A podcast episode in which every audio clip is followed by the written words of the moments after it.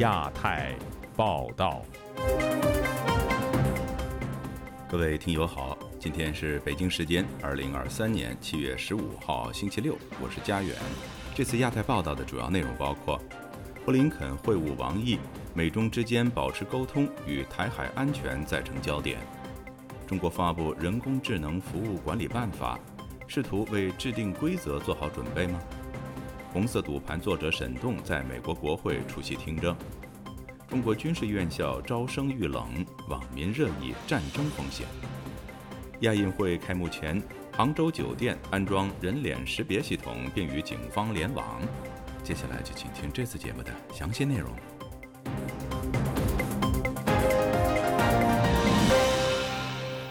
七月十三号，美国国务卿布林肯出席东盟外长会议，并会晤中共中央外事办主任王毅。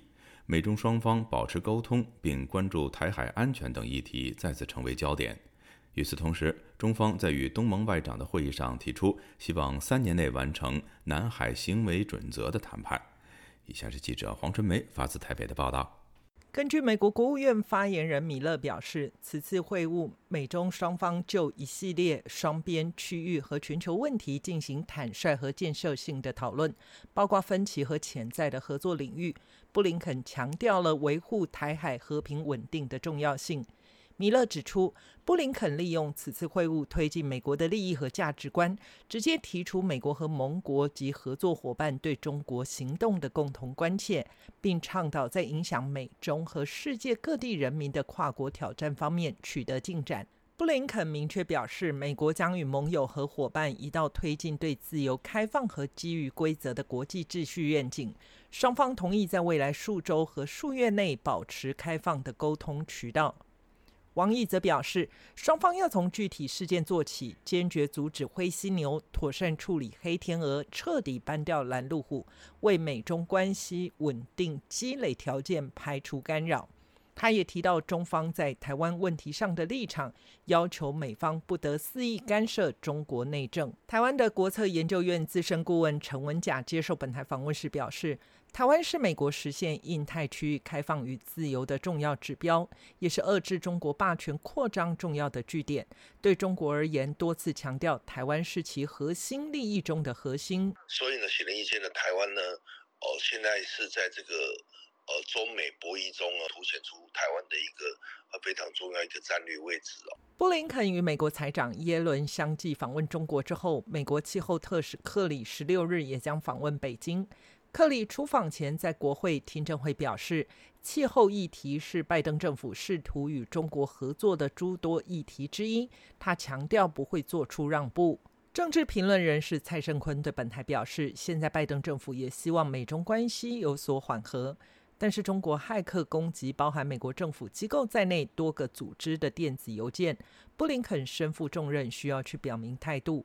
而王毅过去在主政外交部期间对美态度强硬，最近的会面看出稍微放软些。必须跟美国呢保持一个接触，或者是呢要恢复一定的关系，否则的话，啊，中国的经济啊，包括政治环境呢，啊，只会更加的越来越糟糕。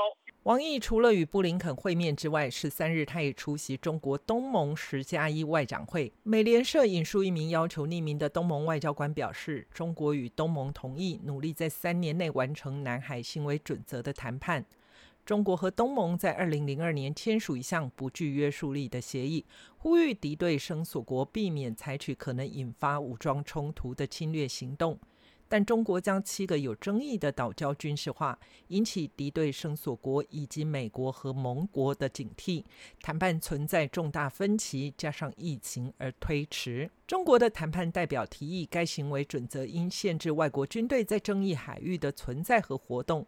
但是东盟外交官表示，参与谈判的美国盟友表示反对，因为他们主张华盛顿在该地区制衡北京方面发挥着至关重要的作用。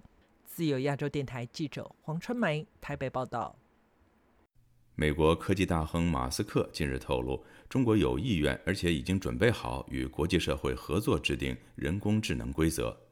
中国国家网信办日前也发布了生成式人工智能服务管理暂行办法，相关举动引发外界关注。以下是本台记者夏小华发自台北的报道。环球网报道，美国华盛顿时报、彭博社等多家外媒报道，特斯拉 CEO 马斯克十二号参加推特空间的活动时候提到，中国有意愿，而且已经准备好与国际社会合作，一同制定 AI，也就是人工智慧的规则。该报道并提到，五月曾经访问中国并会见习近平的马斯克指出，北京肯定有兴趣参与在人工智能监管方面的一个合作性的国际框架。中国外交部发言人汪文斌十三号。在例行记者会上被问到此事的时候，回应称，中方并不了解相关的情况。但汪文斌说，中方愿意与国际社会就人工智能安全治理加强沟通交流，推动达成普遍参与的国际机制，形成具有广泛共识的治理框架和标准规范。对于参与合作制定人工智能与监管的国际框架，马斯克和汪文斌都给出了正面的说法。资安专家、台湾国防安全研究院网络安全与决策推演研究所助理研究员洪嘉玲接受自由亚洲电台采访研判，比如说马斯克提供低轨道卫星的技术给中国，中国呢就跟马斯克合作，联合制定一些 AI 的国际标准，然后让他在未来在商业上。是有所谓的商业利益，或者是领头羊的效应。洪嘉玲分析，中国有可能比照过去在联合国安理会电信组织推动五 G 网络架构通讯协定规范，率先制定标准，有利中国在五 G 相关的技术发展，导致美国在五 G 的技术建设都落后于中国。所以美国现在跳过五 G 技术和架构，直接开发六 G 或是更高的技术。洪嘉玲提到，比如说 AI，它现在就是可能在技术的应用方面，还有道德性的方面，未来在元宇宙在。虚拟世界的一些规范，好，那这些因为目前各个国家都没有一个正式的规定，那最近欧洲他们那边是有在讨论的，可是规定还没有生成。那如果欧洲他那边规范出来的话，那个只是欧盟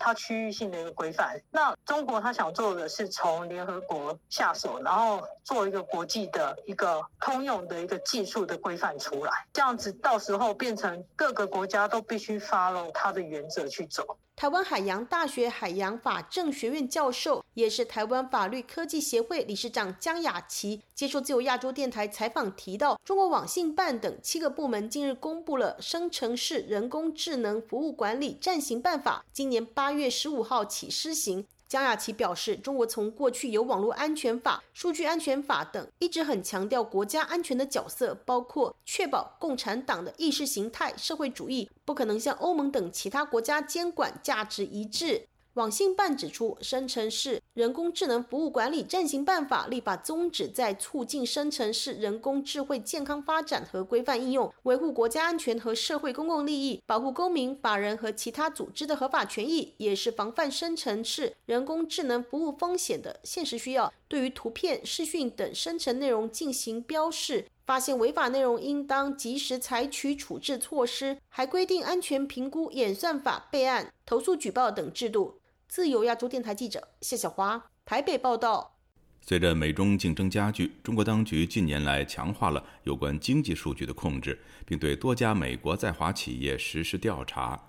本周四，美国众议院就此召开听证会。《红色赌盘》一书的作者沈栋向议员们表示，中国投资环境持续恶化，而习近平则是掌控共产党和中国的皇帝。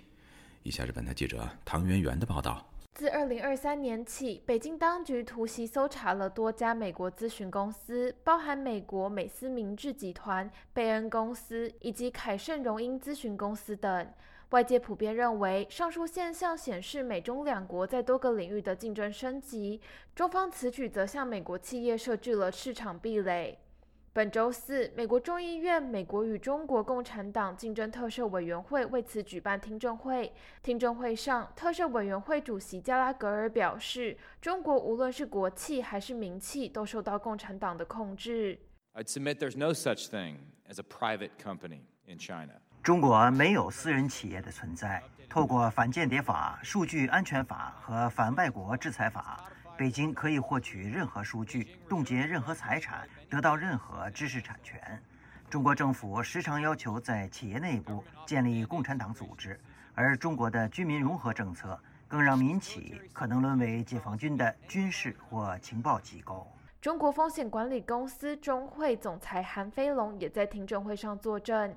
韩飞龙曾为外国企业提供中国相关咨询服务。二零一三年，他和他的妻子被北京当局以非法买卖个人信息为由逮捕，并为此服刑了两年。韩飞龙说 i and my wife were arrested：“ 在为一家美国客户提供背景调查服务后，我与我的妻子在二零一三年于上海被捕。”我们的咨询公司也因此被强制关闭。今天的状况比2013年糟了十倍。在中国完成尽职调查根本是不可能的任务，外国公司只能在地雷间穿梭。听证会上，《红色赌盘》一书作者沈栋也指出，在中国经商要完全受到共产党的控制。他并在听证会上讲述了前妻段伟宏被消失的遭遇。In September 2017, Whitney was 二零一七年九月，段伟宏被中国共产党消失，在四年间，没有人听到他的消息，他的电话被停用。段伟宏的母亲在二零二一年过世，在过世之前，他仍不知道段伟宏是生是死。段伟宏从未被判刑，当局也没解释过段伟宏消失的原因。然而，段伟宏却在红色赌盘发布前夕，用了那个之前被停用的号码给我打了电话。他叫我停止发布新书。我从这件事学到的一课是，在中国，政治力量凌驾一切。中国不存在法治，中国共产党凌驾于法律，而习近平则是掌控共产党和国家的皇帝。自由亚洲电台记者唐媛媛华盛顿报道。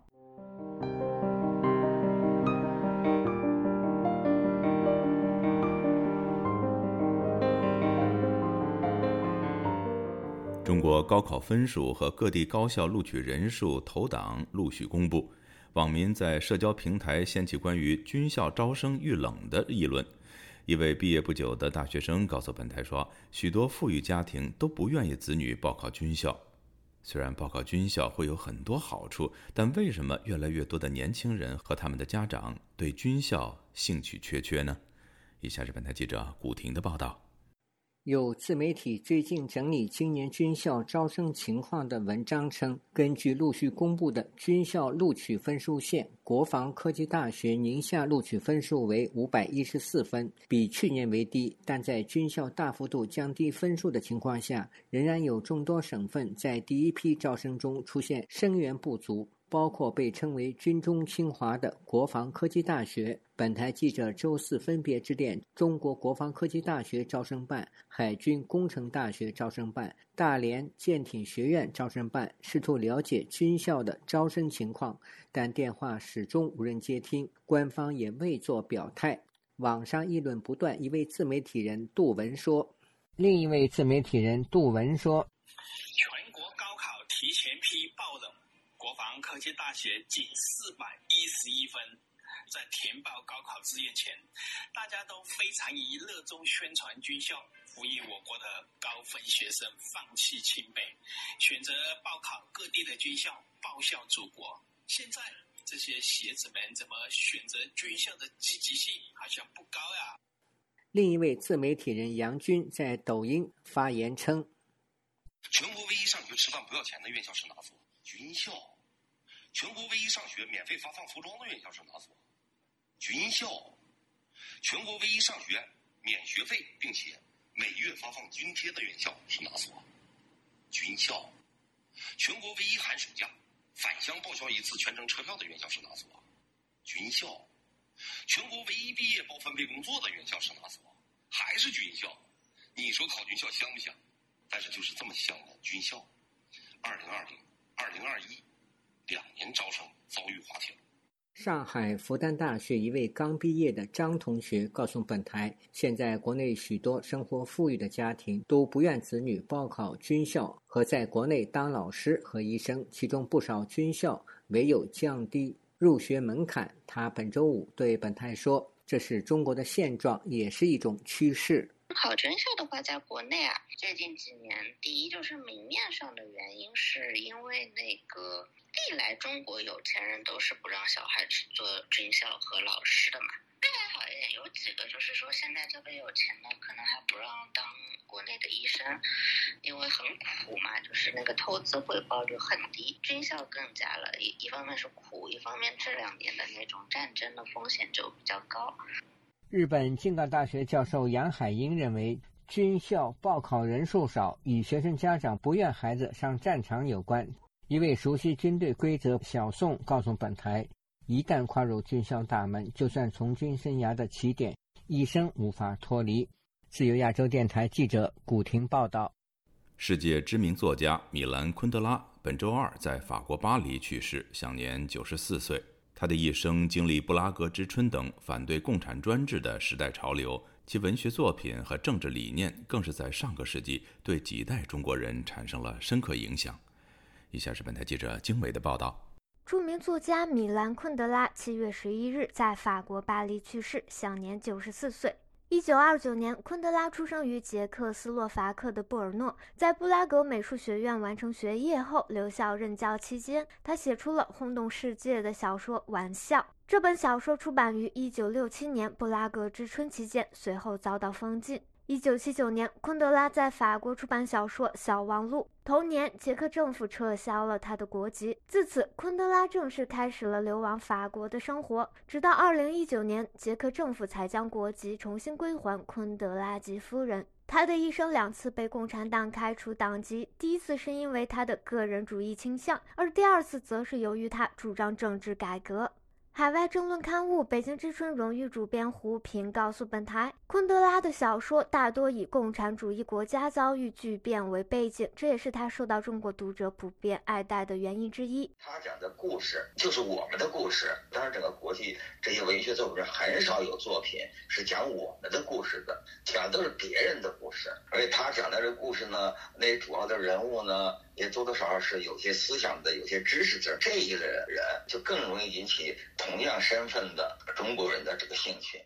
一九八四年，昆德拉的著作《生命中不能承受之轻》一经出版，就在全世界引起轰动。一九八六年，该书经翻译被引入中国。《生命中不能承受之轻》一书在一九八八年被改编成电影《布拉格之恋》。男主角之一的布拉格外科医生托马斯因公然嘲笑当局而受到威胁，但他在真理和恐吓面前坚决选择了前者，哪怕是以失去体面的工作为代价。在评分标准苛刻的中国网站豆瓣上，这部小说及改编电影仍斩获高分，其影响力覆盖了几代中国人。胡平认为，虽然昆德拉的作品在上世纪八十年代就已经进入中国，但直到八九民运后才引起社会的广泛关注和讨论。因此，在学潮后，民众从昆德拉的作品中寻获了政治理念上的共识。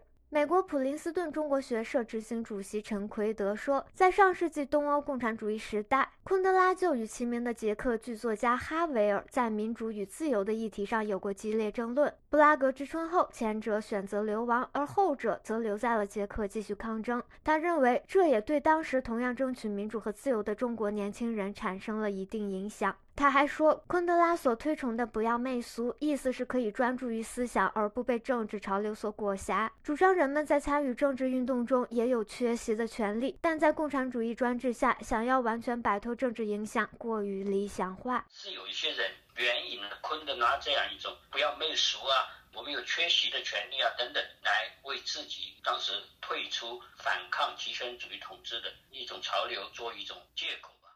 自由亚洲电台记者经纬华盛顿报道：曾先后因妨害公务和寻衅滋事等罪名入狱的广州艺人士梁颂基，七月十三号打算协同妻子和女儿从泰国前往中南美洲的厄瓜多尔，却被航空公司拒绝办理登机手续。由于梁颂基的泰国签证即将到期，他目前进退两难。请听记者高峰的报道。梁颂基上月独自从中国来到泰国，妻子和女儿其后抵达当地与他会合。七月十三日，三人手持前往南美厄瓜多尔的机票，却在曼谷国际机场办理登机手续时遭航空公司拦截。梁颂基向本台表示，当时自己准备了机票、酒店订单、中俄两国的免签证声明、新冠肺炎健康申报等。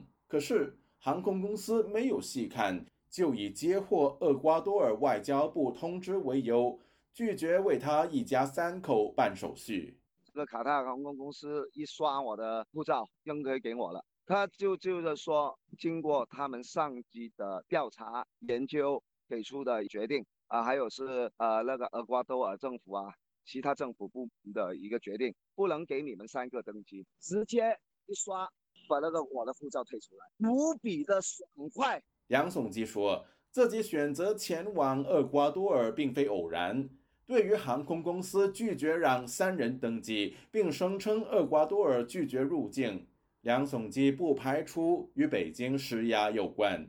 厄瓜多尔是一个热门线路，因为经过无数的前辈教育，这条线路走得非常热，个个都是从这里啊北上去美国、去加拿大。我哪怕我已经没有费用了，我起码可以留在厄瓜多尔。但是问题是，到底是不是厄瓜多尔的的问题呢？这可能不是。反正两国的免签协定是板上钉钉的钉在互联网上的。七月十四日，也就是手持的泰国落地签证到期前夕，梁颂基前往美国驻泰国大使馆求助。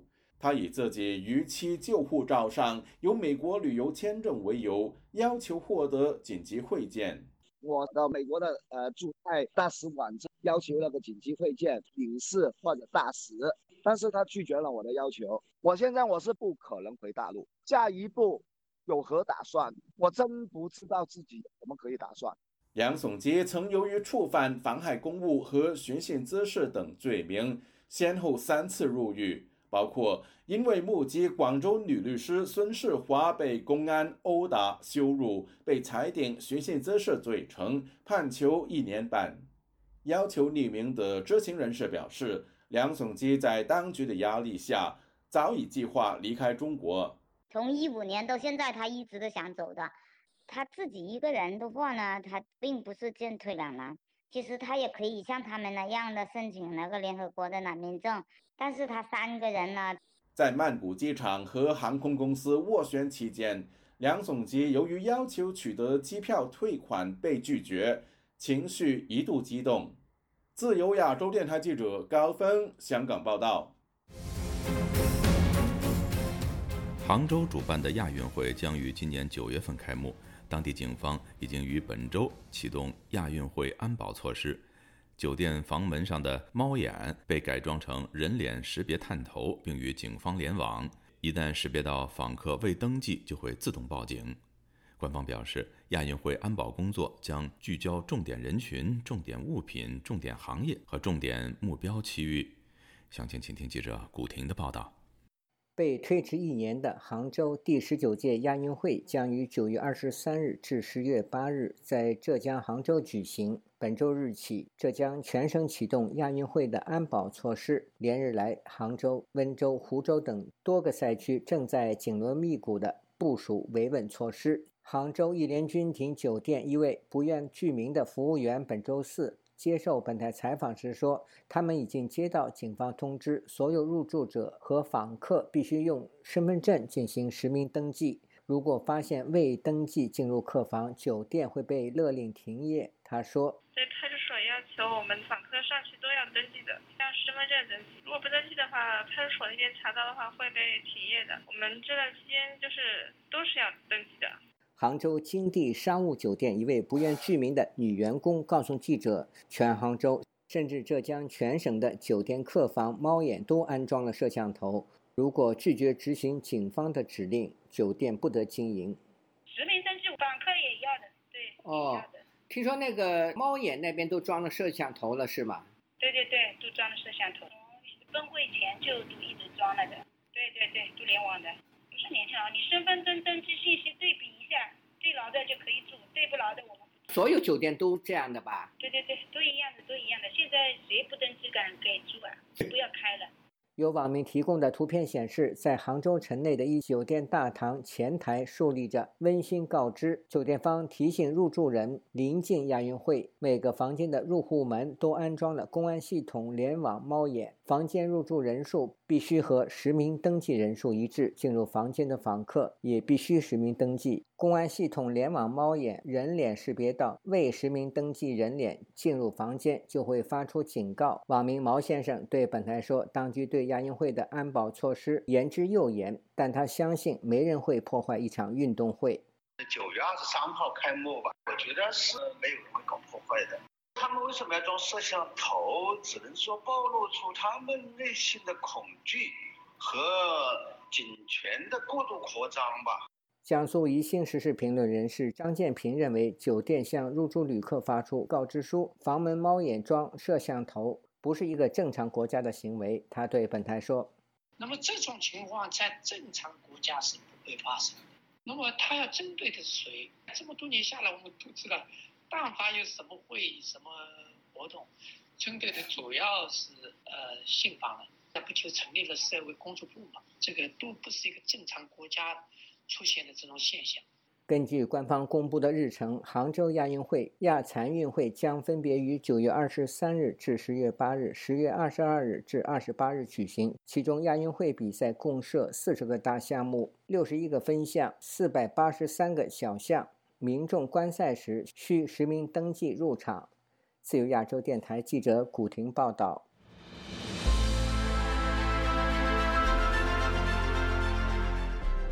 用暗网访问自由亚洲电台，避开老大哥的眼睛。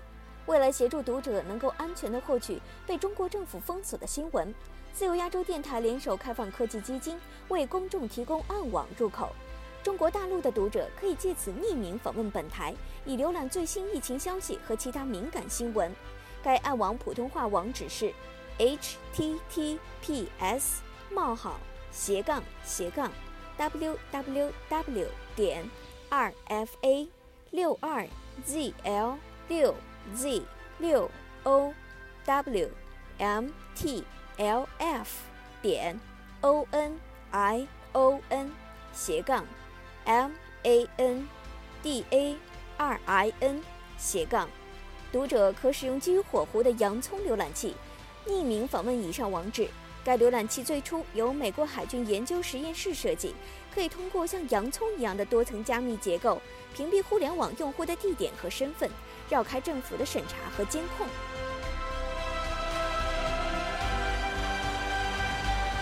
听众朋友，接下来我们再关注几条其他方面的消息。东盟与中日韩十加三外长会议近日在印尼首都雅加达举行。会议期间，中国和日本就核废水问题再次展开交锋。国际原子能机构两个星期前向日本发出报告说，日本核废水排海计划符合国际安全标准。在此基础上，日本政府计划加快福岛核废水排海计划。据法新社报道，澳大利亚外长黄英贤星期四在印尼雅加达与王毅举行了会谈。黄英贤向王毅提出了人权和两国贸易的议题。他还表示，中澳贸易问题如果无法完全解决，澳大利亚总理阿尔巴尼斯的访华之行就会被搁置。今年六月，中国、越南、韩国和台湾都出现了明显的出口下滑。中国海关总署星期四公布的数据显示，中国六月份出口同比下降了百分之十二点四，进口也下降了百分之六点八，并且中国是连续两个月进出口出现下滑，下滑幅度在扩大。路透社说，中国六月份出口创下了自二零二零年新冠疫情爆发后的最大跌幅。与此同时，台湾六月份的出口同比下降了百分之二十三，越南下降了百分之十一，韩国下降了百分之六。据台湾的中央社报道，成都世界大学生运动会将于本月底召开。中国网络近日广传成都大运会白纸革命活动召集贴，号召民众在赛事期间进行快闪行动，抗议习近平的独裁统治。网上言论称之为“白纸二点零”。台湾八旗文化总编辑复查三月份赴中国大陆遭逮捕。台湾的立法院人权委员会十四号发表声明，呼吁中国当局释放复查，并保障出版自由与人权。各位听众，这次的亚太报道播送完了，谢谢收听，再会。